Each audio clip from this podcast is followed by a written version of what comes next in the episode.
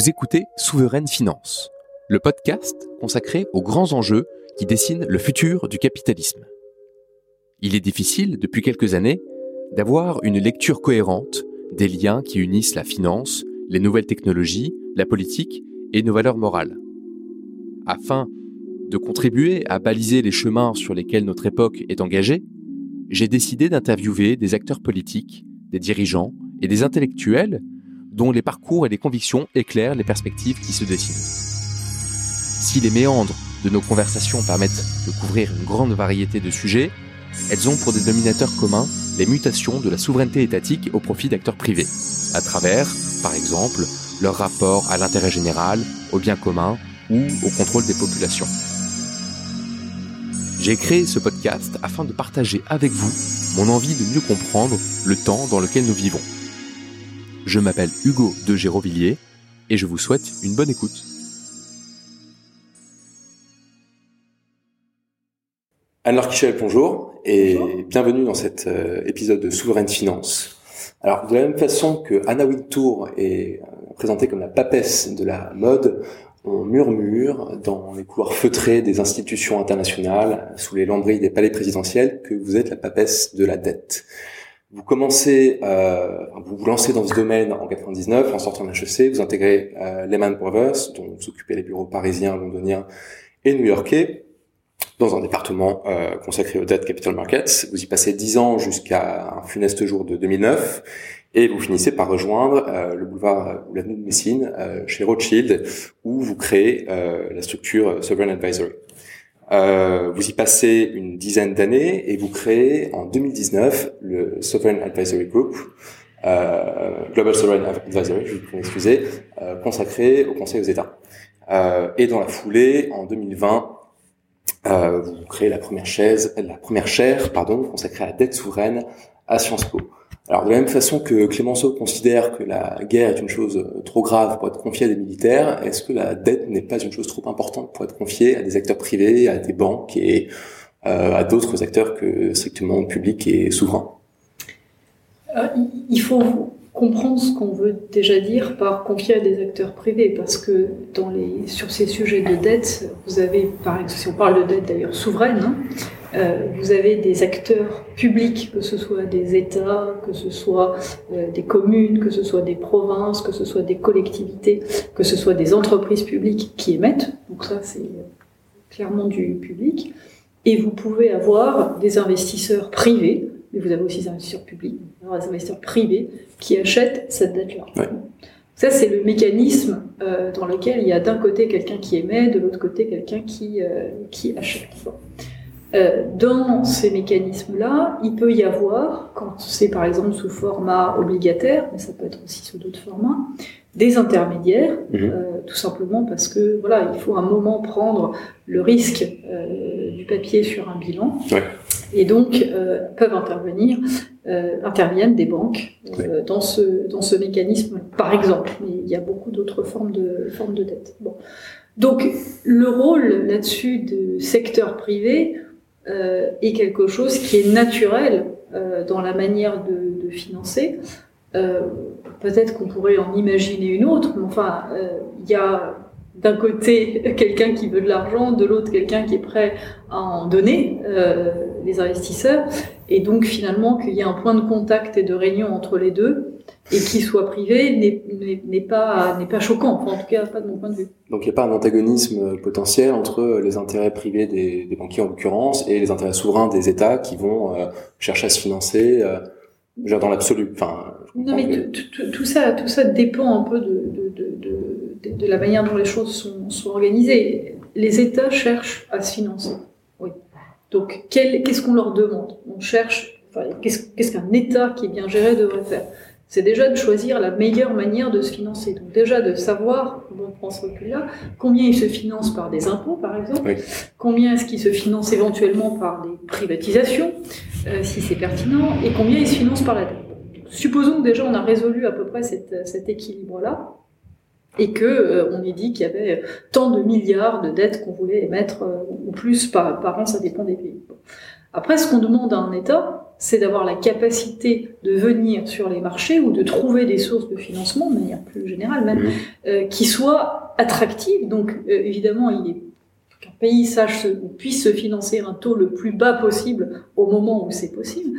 Et ça, euh, et dans les maturités euh, qui sont des maturités qui préservent évidemment euh, le plus la souveraineté du pays, c'est-à-dire si vous financez évidemment à très très très court terme pour des pays où il faudrait plutôt se financer à long terme, Oui. vous créez évidemment un, un risque.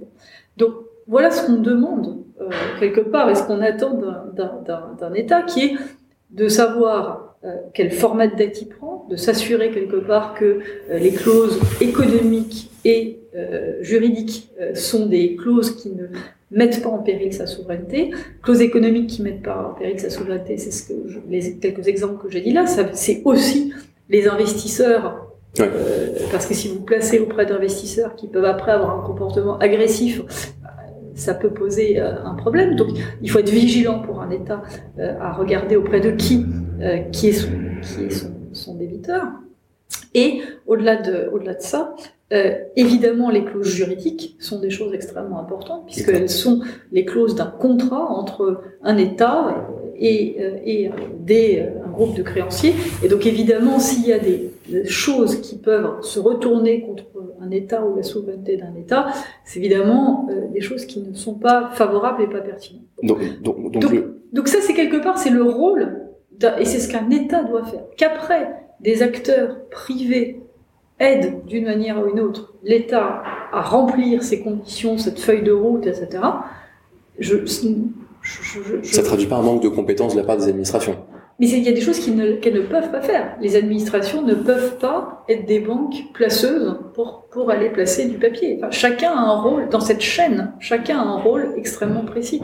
L'État décide quel est son plan de, de financement, enfin si vraiment je le fais de manière extrêmement grossière. Des équipes au sein de l'État exécutent ce plan de financement. Pour exécuter ce plan de financement, il faut se tourner vers l'extérieur, et l'extérieur est composé d'agents financiers qui permettent le placement de, du papier, par exemple, et évidemment d'investisseurs qui investissent. Après, et ça dépend évidemment quel type d'économie, mais si on parle d'économie émergente, il appartient, pareil, à l'État, à l'administration, de dire, OK, je veux que X% de mon financement soit auprès d'institutions financières internationales parce que c'est des taux concessionnels et donc c'est des taux plus bas, plus favorables, et j'accepte euh, ce que les réformes que le FMI me demande de faire parce que finalement c'était aussi des réformes que je voulais faire moi-même. Enfin bon, après c'est des équilibres. Euh, là où l'administration ou un pays il peut potentiellement remettre en question certaines choses qu'il peut faire, c'est si ils acceptent par exemple des réformes qui sont peut-être trop dures pour un pays ou pas forcément pertinentes, et c'est peut-être un mauvais choix, un moment qui a été fait, il faut peut-être emprunter plus cher parce que c'est finalement ce sacrifice-là qu'il faut faire au lieu d'être pieds et poings liés euh, sur un programme de réforme. Mais tout ça sont des arbitrages qui doivent être rendus par l'État. Et ça, c'est et par les administrations. Et ça, c'est absolument leur rôle. À partir du moment où on a décidé de faire appel à l'extérieur, qui n'est pas l'extérieur public, donc qui est l'extérieur privé, Mhm. euh, après, chacun, c'est ce sont vraiment des chaînes. Et c'est vraiment, euh, chacun a sa place dans certains types de, dans certains types de rôles. Une banque comme arrangeur, une banque comme intermédiaire dans un swap, une banque. Et après, c'est évidemment à l'État, puisque les banques cherchent, ou des institutions financières cherchent à être rémunérées sur le travail qu'elles font. Il n'y a pas forcément quelque chose de choquant à ça. Ce qui est par contre évidemment important, euh, c'est que les- la rémunération qui soit prise soit prise en conscience, c'est-à-dire que le pays, s'il décide de payer un certain montant pour une, pour une opération, ce soit bien en effet ce montant-là et qu'il n'y ait pas entre guillemets des filles cachées. Oui, bien sûr. Mais donc, et, et le- euh, et- et tout le, et, tout le, et tout le sujet est là. C'est la bonne compréhension du pays, par le pays, de ce qu'il est en, de- du travail qu'il est en train de demander euh, à, des, euh, à des acteurs et le prix qu'il paye pour cette, euh, pour cette euh, prestation ou pour ce. Voilà. Et à partir du moment où tout le monde est clair, les choses sont faites en conscience, euh, les, et l'État prend de bonnes décisions, la, chaîne se passe comme elle se doit, doit se passer. D'accord. Entendu. Et alors, qu'est-ce que vous, moi j'ai une question par rapport à ce qui se passe en ce moment, avec l'espèce d'avalanche de cash qu'on trouve un peu partout, avec les taux d'intérêt très bas, voire négatifs, le syndrome de l'hélicoptère money et tout ça. Est-ce que, c'est une question naïve, hein, est-ce que ça peut bien se finir? La question est, difficile parce que y a, au-delà des sujets d'hélicoptérmonie, il faut comprendre, ou d'argent facile, ou de peu importe comment on veut le dire, ou d'abondement de liquidité, le sujet est plutôt de savoir qu'est-ce qu'on fait cet argent. Parce que si on est dans une période de crise, donc c'est par exemple, prenons la première phase de confinement dans laquelle euh, l'année dernière il a fallu très rapidement avoir les financements ou les moyens de financer des mesures d'urgence, que ce soit pour les particuliers, que ce soit pour les entreprises. Bon, évidemment, il faut avoir la capacité de pouvoir déployer ça. Et la plupart des pays ont pu le faire. Ceux qui étaient les pays euh, qui avaient le plus de ressources ont pu le faire plus, plus massivement. Et donc on a bien vu déjà le luxe, entre guillemets, que donnait euh, l'accès euh, à, ces, à, ces, à, cet argent-là. Donc cet argent-là, il était quelque part nécessaire de le mettre, de le mettre à, bon, à bon usage. Après, ce qui peut, la seule chose qui peut être dangereuse, c'est à partir du moment où le reste de cet argent, donc à partir de cette phase-là où tout le monde a à peu près fait euh, ce qu'il fallait, ce qu'il fallait faire. Le sujet est après de regarder à quoi est dépensé euh, cet argent. Et si il est dépensé dans des choses qui sont non pérennes ou qui sont justement des choses qui ne permettront jamais de revenir à une soutenabilité des finances euh, sont des choses aberrantes, comme par exemple des augmentations massives d'impôts, dont on sait très bien que c'est jamais des choses qui sont pertinentes, sauf quand il y a un pays qui est manifestement sous-taxé. Donc ça, c'est autre chose. On, on, on, remet des équilibres. Donc à partir du moment où on empile de la dette sans avoir la conviction que cette dette est productive pour des transformations de société, pour upgrader certains secteurs, pour euh, tout simplement soutenir l'économie.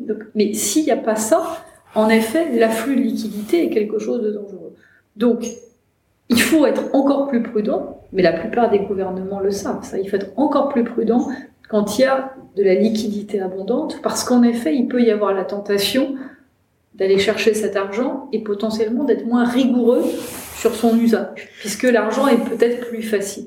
Mais la chose principale qui compte, c'est l'usage de l'argent qu'on lève, qu'on utilise, plutôt que de savoir exactement les montants dont on dispose et qu'on peut et qu'on peut euh, lever, sachant évidemment qu'il y a des différences entre les pays qui sont contraints par les montants qu'ils peuvent lever et ceux qui sont moins contraints par ces euh, par ces montants.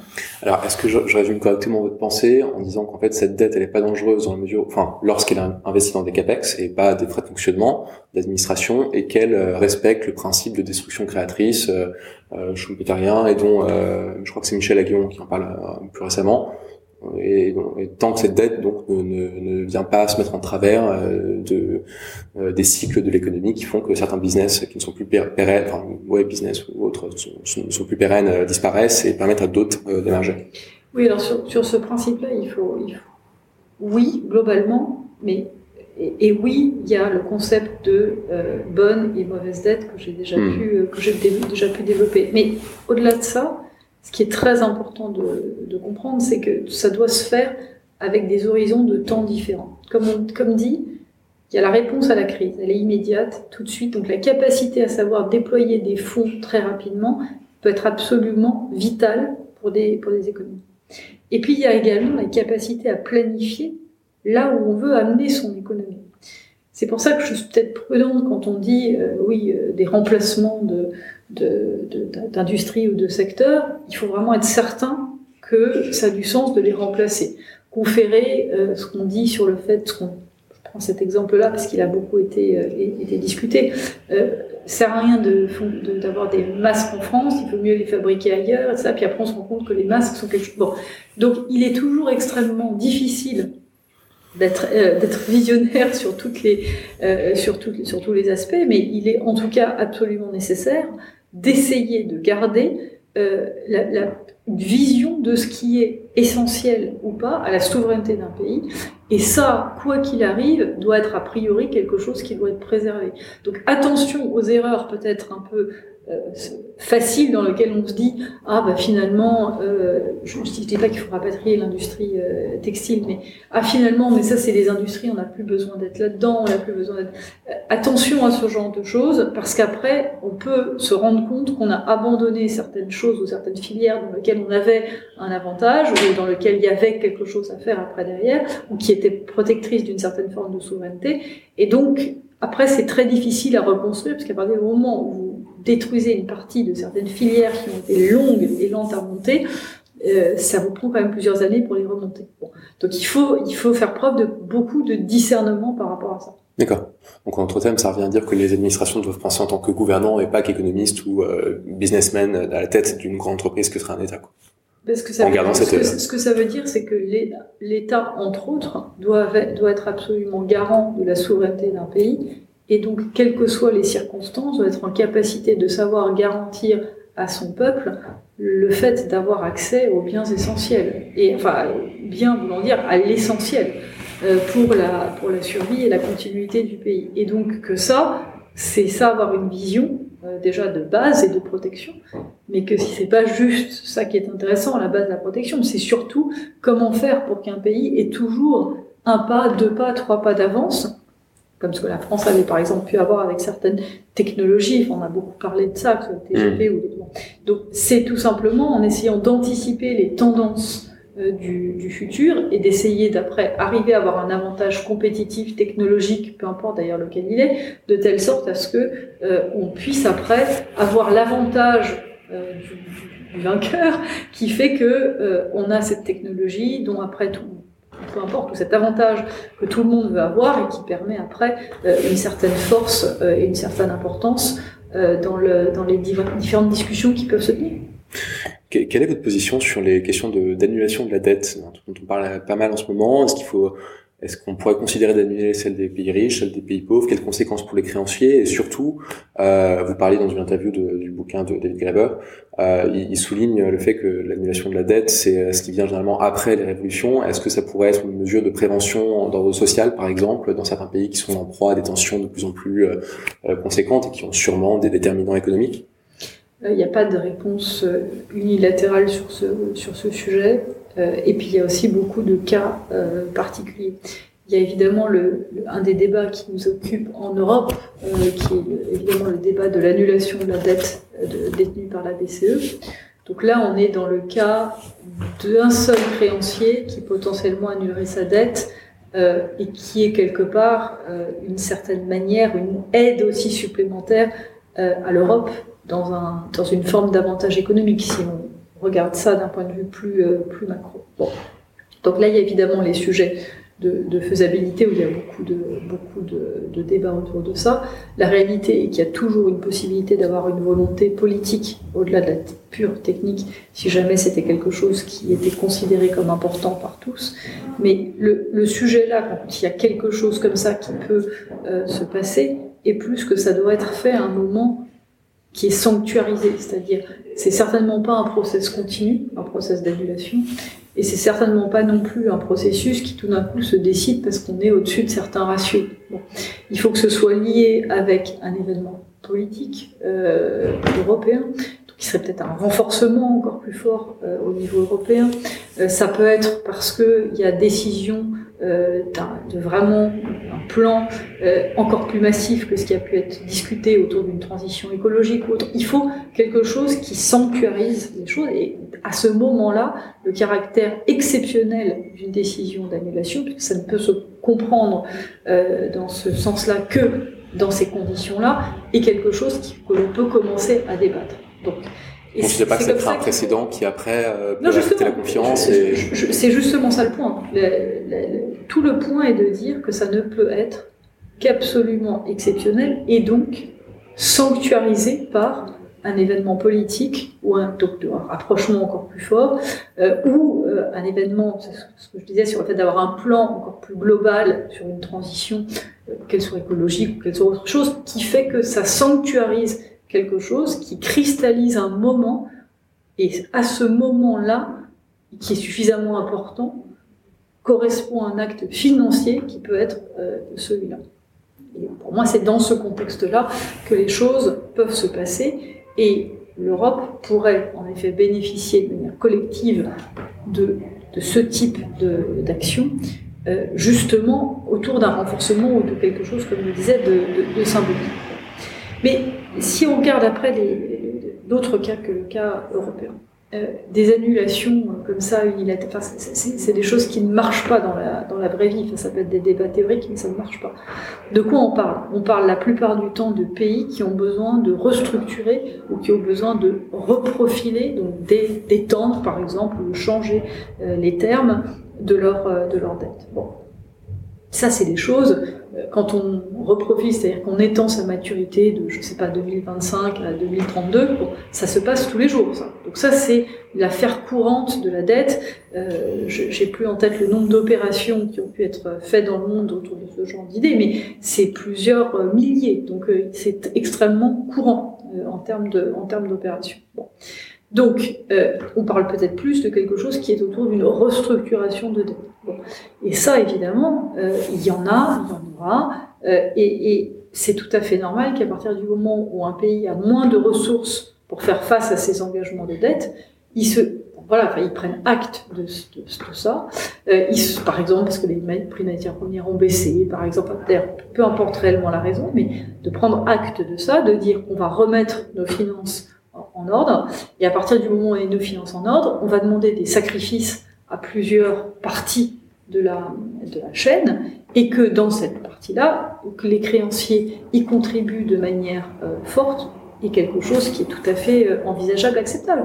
Mais là aussi pareil, si on est capable d'expliquer à ses partenaires, ses créanciers partenaires, voilà pourquoi on vous demande cet effort, et qu'on a un plan économique extrêmement crédible derrière, alors, je ne dis pas que les négociations sont toujours faciles, euh, ça serait absolument euh, béat euh, de dire ça et extrêmement, extrêmement enfantin, mais il, y a quelque chose de solide qui peut permettre un vrai, un vrai débat, et cette solidité-là permet d'avoir justement des, la dette sur une nouvelle base. Donc, c'est les grands, les grands mots d'annulation, de, c'est des concepts, et ils sont intéressants, donc c'est pas faire table rase, c'est recalculer, c'est euh, oui, réétalonner. Parce, qu'en fait, les, les, les, situations sont éminemment différentes.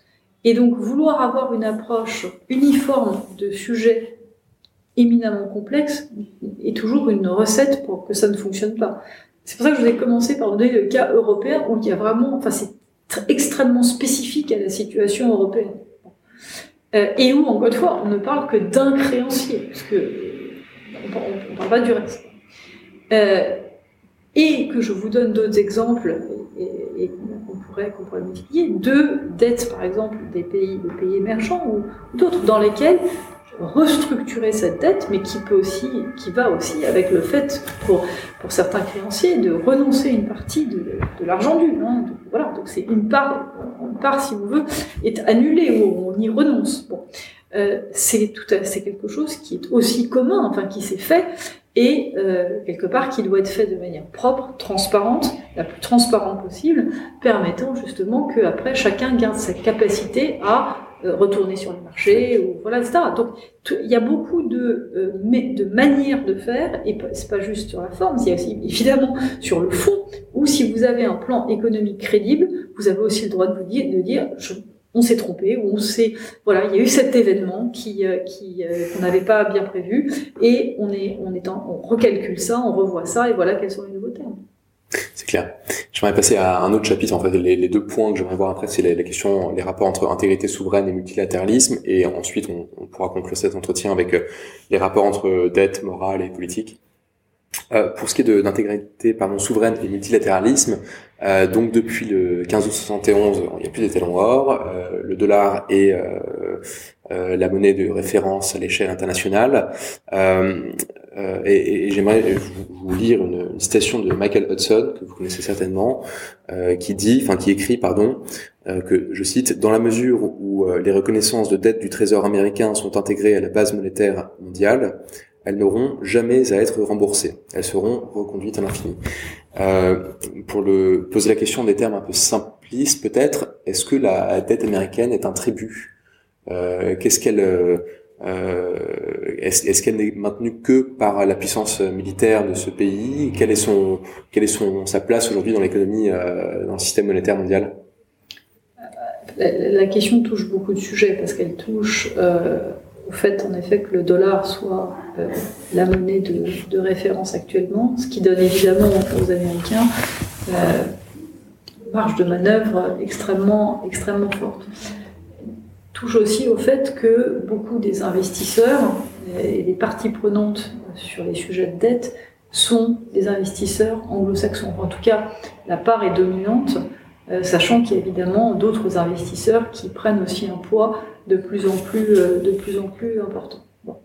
Euh, et elle touche aussi au fait, sujet de, de, de, de, dette américaine, plus, globalement. Mais sur la dette américaine, quelque part, il y a des mécanismes aussi assez similaires à ce, qui peut se passer dans d'autres pays. C'est-à-dire, vous avez des maturités que vous refinancez juste au moment où ils sont en train d'être repayés, etc. Donc euh, c'est un phénomène, même si ça ne, s'appelle pas comme ça, de dette perpétuelle, puisqu'à partir du moment où vous devez rembourser votre dette en, en juillet, bah vous l'avez refinancé en juin, un peu avant, peu importe. Et donc, ça continue à se perpétuer euh, comme ça. Mais excusez-moi de vous interrompre, sans vouloir être manichéen dans la mesure, et de nouveau, c'est, ça vient de Grébov, mais euh, où il était montré que la plupart des pays, bon, peut-être la Chine, mais la plupart des pays qui ont euh, massivement acheté des bons du Trésor américain sont des pays dans lesquels il y a des bases militaires américaines, et que cette, cette dette est donc perpétuelle. Est-ce que c'est pas une forme d'impôt euh, payé pour supporter l'hégémon américain sur je, je suis pas forcément dans. D'ailleurs, je sais pas si c'est une théorie du complot ou pas, mais en tout cas. Non, non, c'est pas, une théorie, du... non, c'est pas une théorie du complot. En, en, tout cas, ce qui est, en tout cas, ce qui est certain, c'est, comme je le disais, que vous avez au début, dans la création aussi des marchés financiers, enfin, vous pouvez remonter très loin sur la création des marchés financiers, mais si on se met dans des marchés financiers de crédit récents, euh, les acteurs principaux sont des acteurs anglo-saxons américains. Prenez par exemple des pays africains, ils n'ont eu accès à de la dette sur les marchés, par exemple obligataires, que en dollars. Et c'est au début. Et c'était pas faute collectivement de trouver, si vous prenez des gens comme la Côte d'Ivoire ou le Sénégal, il est évident que, au vu des liens entre l'euro et le CFA, à l'époque, puisqu'on était déjà à l'euro, il eût été plus logique de s'endetter en euros, puis évidemment, ultimement, de s'endetter en CFA. Mais sauf que, euh, et on ne parle pas d'une période qui est très ancienne, on parle de 2013, 2014, 2015, même 2016. il était quasi impossible, c'est pas impossible, il était impossible pour ces pays de se financer en euros. Pourquoi? Parce que vous aviez des investisseurs européens, puisque c'est essentiellement les Européens qui investissent en euros, même s'ils ne sont pas, sont pas les seuls, qui n'étaient pas prêts à aller dans ces catégories de risques. Pourquoi vous aviez les investisseurs américains qui, eux, étaient prêts à aller dans ces catégories de risques? Tout simplement parce qu'ils avaient une pratique du crédit qui était beaucoup plus ancienne, des marchés de crédit qui étaient beaucoup plus développés, puisque quand on repense à la manière dont euh, les États-Unis aussi après se sont, financés, les États-Unis globalement, il y a finalement assez peu de banques qui ont fait des prêts aux entreprises, par exemple, et c'est beaucoup par le marché que les marchés financiers que les entreprises se sont développées. Et euh, dans, les années, euh, dans les années 2000, la, la, les statistiques étaient encore complètement effarantes entre quasiment 80% de l'économie américaine financée sur les marchés, entre 20% par les banques, alors que, entre guillemets, chez nous, en Europe, c'était quasiment l'inverse du 70-30, etc. Donc, vous avez tout simplement des marchés américains et des investisseurs anglo-saxons qui sont beaucoup plus développés, beaucoup plus éduqués à la prise de risque, puisqu'aussi il y avait il y avait beaucoup d'entreprises qu'on appelle junk, donc qui émettaient des sommes assez importantes sur les marchés.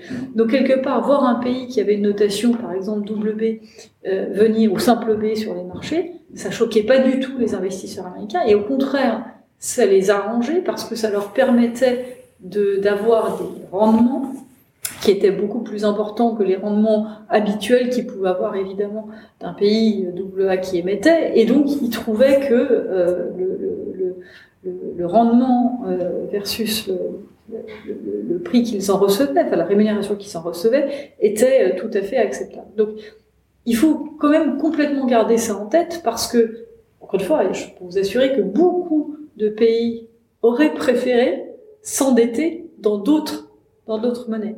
Et c'est là aussi où il faut aussi garder en tête que, euh, et quand un pays est capable de s'endetter dans sa propre monnaie, c'est la souveraineté ultime. Et vous avez même des présidents américains qui, quand ils allaient voir des empereurs euh, japonais, leur expliquaient que c'était une très mauvaise idée de s'endetter en dollars parce qu'ils allaient avoir un risque de change. Bon, sauf qu'à l'époque, les choses étaient plus compliquées pour le Japon, impensable évidemment maintenant. Donc la souveraineté ultime, c'est l'adéquation entre la monnaie dans laquelle vous, vous empruntez, enfin qui est votre propre monnaie, et pardon, votre propre monnaie et la monnaie dans laquelle vous, vous empruntez. Modulo évidemment des sujets de risques globaux économiques, puisque si vous avez des importations, des exportations, c'est évidemment pas facteur neutre en dollars ou autre, euh, il peut avoir du sens d'avoir une partie de dette en dollars, évidemment. Donc, euh, il faut, là, on est, on est trop manichéen dans le propos, même quand je mets l'adéquation entre la monnaie dans laquelle vous vous financez et, euh, et, et, votre propre monnaie, puisque typiquement, si on prend le cas de la Côte d'Ivoire, mais on pourrait prendre d'autres cas, la Côte d'Ivoire exportant du cacao a évidemment des rentrées de devises en dollars. Donc quand on les endettait, de facto, quand on les endettait en dollars, c'était pas non plus idiot par rapport aux, revenus qu'ils pouvaient recevoir. Bon, donc c'est pour ça qu'il faut regarder après les choses euh, de manière claire. Par contre, que 100%, ce n'a jamais été le cas, mais que 100% de l'endettement de la Côte d'Ivoire soit en dollars, évidemment, n'a pas de sens.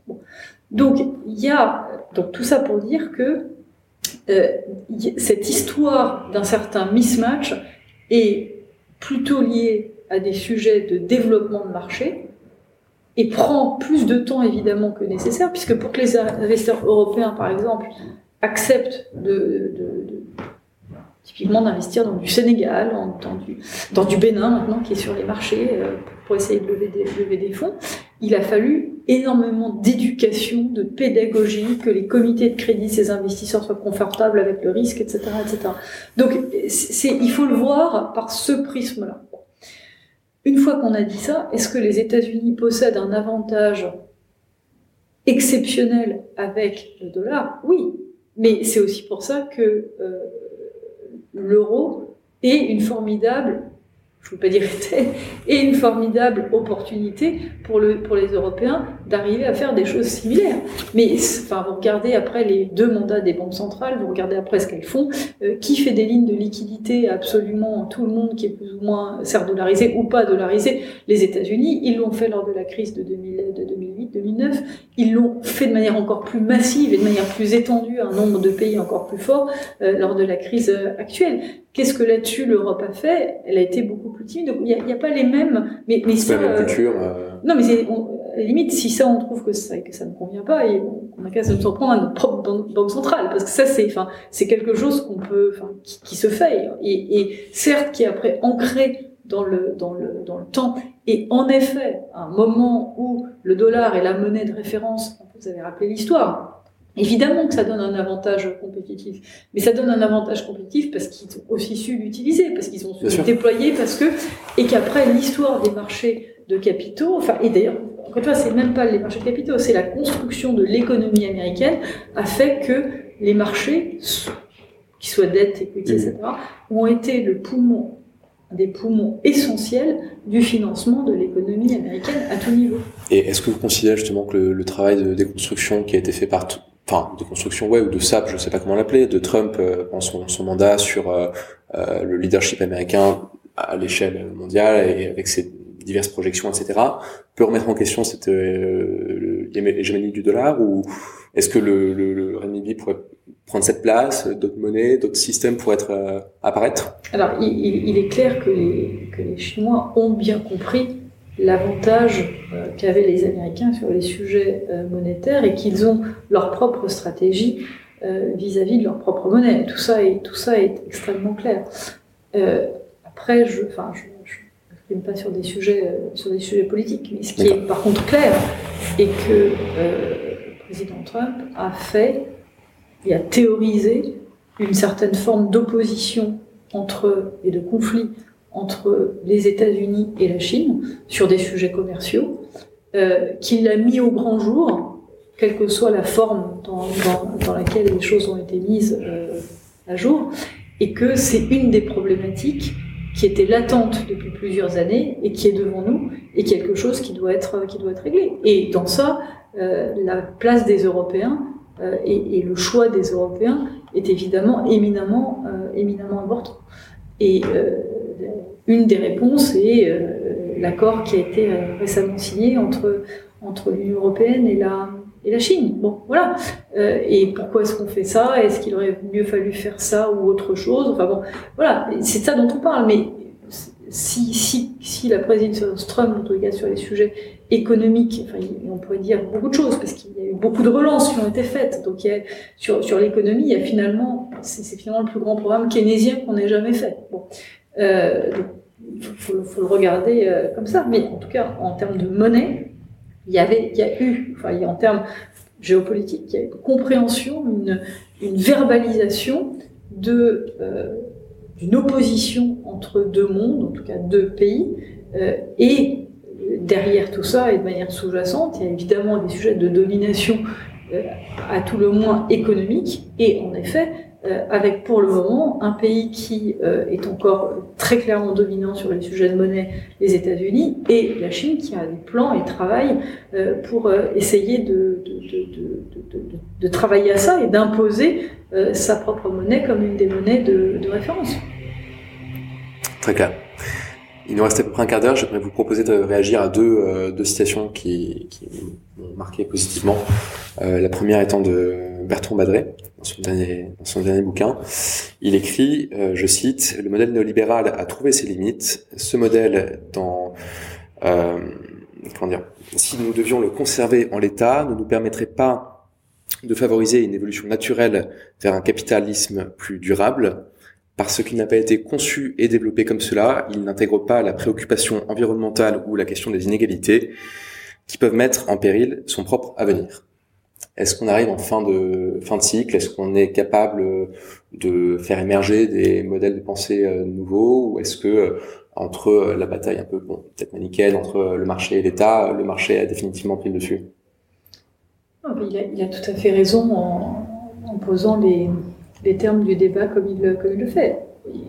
On, arrive, enfin on est dans une situation dans laquelle on est obligé de se poser une question dans la manière dont on fonctionne à partir du moment où, euh, et là aussi il faut, il faut, regarder le monde dans sa globalité, puisque au cours des dernières années, euh, il y a quand même la plupart des parties du monde qui se sont enrichies.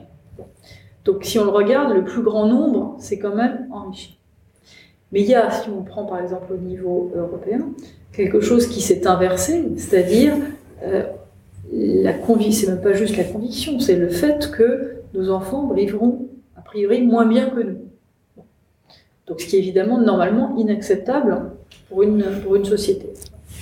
Donc, et, et une fois qu'on a dit ça, toute une série de problèmes globaux qui ont été identifiés. Euh, les sujets environnementaux en sont un, mais, mais, mais ils sont sont clairement pas les seuls, puisque ce qui arrive actuellement euh, avec les sujets de, Covid pose clairement aussi la question du commun euh, et de est-ce que, est que typiquement tout le monde doit avoir accès au, vaccin Qui finance le fait que tout le monde doit accès au vaccin Enfin, des grandes questions absolument fondamentales de quels sont nos communs. Et, et la santé euh, gagnerait à être en, en être. Donc, est-ce que on est arrivé au bout d'une manière de construire des choses de manière durable? Bah, Évidemment, mais c'est quelque part aussi euh, complètement normal. On a, au cours des dernières années, si on regarde un peu comment les entreprises ont pu évoluer, était dans des sujets de rentabilité à plus ou plus court terme, puisque on se souvient tous que les entreprises regardaient plutôt euh, leurs résultats annuels. Maintenant, la plupart, quand elles sont cotées à bourse, regardent les résultats trimestriels. Euh, N'importe qui qui a déjà un peu soit mis les mains dans le sujet, soit euh, géré une entreprise, sait très bien que euh, pas du tout la même approche euh, et le, les mêmes rythmes de, vie. Donc, sans parler même de sujets pluri, pluriannuels.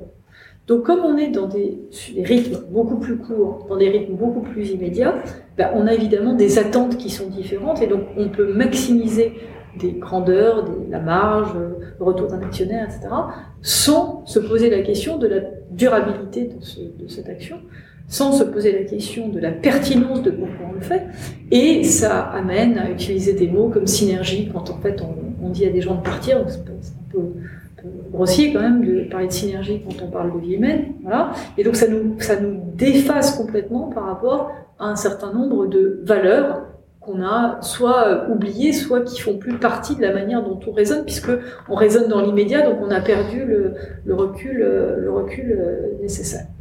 Donc, qu'est-ce que ça a fait? Ça a fait qu'il y a eu des transmissions dans la chaîne de valeur où euh, et d'ailleurs, plus personne ne s'est posé la question de ce qui était donné au consommateur, ce qui était donné à l'employé, je schématise, et ce qui est donné à l'actionnaire.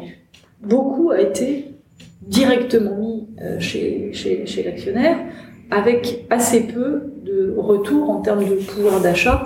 Euh, là, je parle des sociétés qui sont plus, développées, euh, essentiellement en Europe, où on voit bien, par exemple, c'est intéressant en Allemagne, pas que, de voir combien les salaires ont peu augmenté, combien finalement le, le, les marges euh, et, le, fait de pouvoir faire euh, acheter à d'autres euh, des produits qui sont hautement margés finalement extrêmement peu bénéficié aux, consommateurs déjà allemands et en plus après à, à, l'employé. Bon. Donc, il faut juste remettre cette chaîne de valeur. Donc, qu'est-ce qu'on cherche à produire Qu'est-ce qu'est-ce qui a de la valeur? Et à partir du moment où on définit qu'est-ce qui a de la valeur, on repense le système autour de ça. Si la valeur est l'immédiat, ben, il faut euh, continuer dans la même, dans la même direction, sauf qu'on voit bien que c'est pas extrêmement euh, ni satisfaisant ni durable, etc. Si la valeur est dans un temps plus long, dans le sens dans une construction euh, de, de, certaines choses, dans un, dans un, oui, dans la valorisation d'efforts de long terme, ben, il faut revoir certaines manières dont on analyse, dont on analyse les choses. Mais tout ça, c'est un sujet de valeur, dans le sens singulier et au pluriel bien sûr, mais aussi surtout au singulier, de voir où est-ce qu'on met les choses et où est-ce qu'on met le, curseur. Et donc ça, ça doit nous forcer à réfléchir à en effet un nouveau, système, donc de nouveaux agrégats, donc ça doit nous interroger sur le PIB par exemple, donc ça doit nous interroger sur le fait d'avoir des indices ou des, des, matrices qui mesurent certaines choses qu'on considère importantes, ça, tout simplement pour mettre après en adéquation ce qu'on organise avec ce qu'on aura défini comme nos priorités. Oui, permettez-moi d'ajouter aussi que dans, dans ce cadre-là, il faut garder aussi le cadre jeu, jeu des cas esprit. Je ne sais pas si vous êtes familière avec euh, euh, le, Tian Bebchuk, qui est un chercheur en droit euh, de Harvard, euh, qui, bon, qui, qui, démontre de façon assez convaincante que le, le fait de passer d'un modèle de euh, shareholder capitalism à stakeholder value, euh, ça se fait comment dire, pas sans coût euh, pour la société euh, dans son ensemble, pour les entreprises en particulier, et qu'en fait on peut pas transférer mécaniquement la valeur euh, des actionnaires à la société en son ensemble. Enfin, c'est, c'est des, ça suppose une refondation un peu. Non, mais ce qui est d'ailleurs pas ce que je, ce que je préconise. Je dis juste qu'il faut qu'on se rende compte, en prenant du recul, de ce qui se passe et de ce qui s'est passé, et qu'il y a des choses qui se sont produites sans qu'on les ait réellement validées ou revalider à chaque instant. Et que le sujet, c'est qu'à partir du moment où on est dans un toboggan, on ne revoit plus avec le recul ce qui se passe. Et moi, j'ai rien contre les actionnaires, c'est pas la question. Les actionnaires permettent de donner des ressources pour permettre à l'entreprise d'investir. La question n'est pas là. Donc c'est pas contre des actionnaires pour ceci, pour cela. C'est juste de dire, dans une création de chaîne de valeur, qui reçoit ultimement la valeur. Et certainement, qu'il y a des choses absolument à revoir dans la manière dont les choses sont créées, aussi parce que de temps en temps, ce à quoi on accorde de la valeur n'est pas forcément ce qui a de la valeur de manière... Ça a certainement de la valeur un jour, un mardi 12, euh, sous certaines de conditions de température et de pression, mais ça n'en a pas euh, plus tard. Et donc, il y a des sujets de durabilité, de soutenabilité qui sont évidemment clairs, en prenant conscience de certaines limites, ça peut être les limites environnementales par exemple, il peut, y en avoir d'autres, et donc commencer à raisonner après avec les contraintes qui sont des contraintes qu'on ne peut pas lever, puisque finalement vous êtes en bourse, vous décidez de, sortir de la bourse, finalement vous ferez toujours des, des, moyens de le faire, c'est pas une contrainte ça. Enfin, je veux dire, c'est une contrainte que vous pouvez lever. Bon. Euh, les ressources disponibles de la planète, c'est un peu plus compliqué quand même comme contrainte à lever. Donc euh, tout ça pour dire que il faut travailler dans l'espace qui nous est donné, avec les limites qui existent, mais les vraies limites qui existent, pas celles qu'on se donne soi-même, et ensuite après, dans cet univers fini-là, se demander, se poser la question de comment veut-on organiser la vie Quelles sont les différentes valeurs qu'on veut mettre en avant Et à partir du moment où les valeurs qu'on met en avant euh, sont celles-là, les financements doivent, doivent suivre derrière.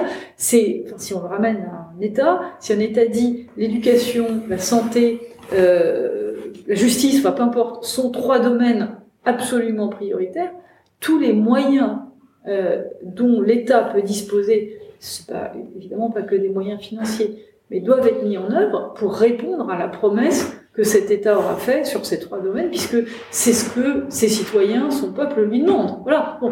Et après, si un autre pays a décidé que c'était euh, autre chose, bah, libre à lui. Enfin, je veux dire, les individus, donc c'est pas, voilà. Et donc, et donc, en fait, euh, en fait, tout le sujet est un sujet de mise en cohérence. Pourquoi est-ce qu'on est au bout d'un système, même sans le qualifier? Parce qu'on n'est plus en cohérence. Parce que on n'accepte pas des limites finies, par exemple, autour des tueurs environnementaux qu'on n'accepte pas. On n'en tient pas compte, on, on devrait en, tenir compte, parce que quand on fait des actes à un niveau micro, on ne se demande pas si c'est en cohérence avec euh, des articulations macro qui ont pu être euh, qui ont pu être données, parce que quand on donne des, des articulations macro, bah, de temps en temps, il n'y a aucune exécution qui suit absolument derrière, donc euh, on, la, la, parole est démonétisée, enfin, et l'idée est démonétisée. Enfin, donc, donc oui, donc, donc on est allé. Est-ce que c'était, est-ce que c'est trop vite dans le mauvais sens Est-ce que c'est, peu importe. C'est juste qu'il faut reprendre les choses avec calme, méthode et surtout cohérence. Et à partir de ce moment-là, oui, un nouveau système doit émerger. Mais encore une fois, en regardant aussi le prisme, euh, parce qu'on a trop souvent tendance à faire ça, en regardant le prisme que la plupart des individus au cours des dernières années dans le monde se sont enrichis, ont pu sortir de la euh, de la pauvreté. Donc les problèmes des Européens, du monde occidental, peu importe comment on l'appelle, sont pas forcément les mêmes problèmes. Enfin, c'est pas forcément, sont pas du tout les mêmes problèmes euh, que ceux que d'autres pays peuvent peuvent avoir.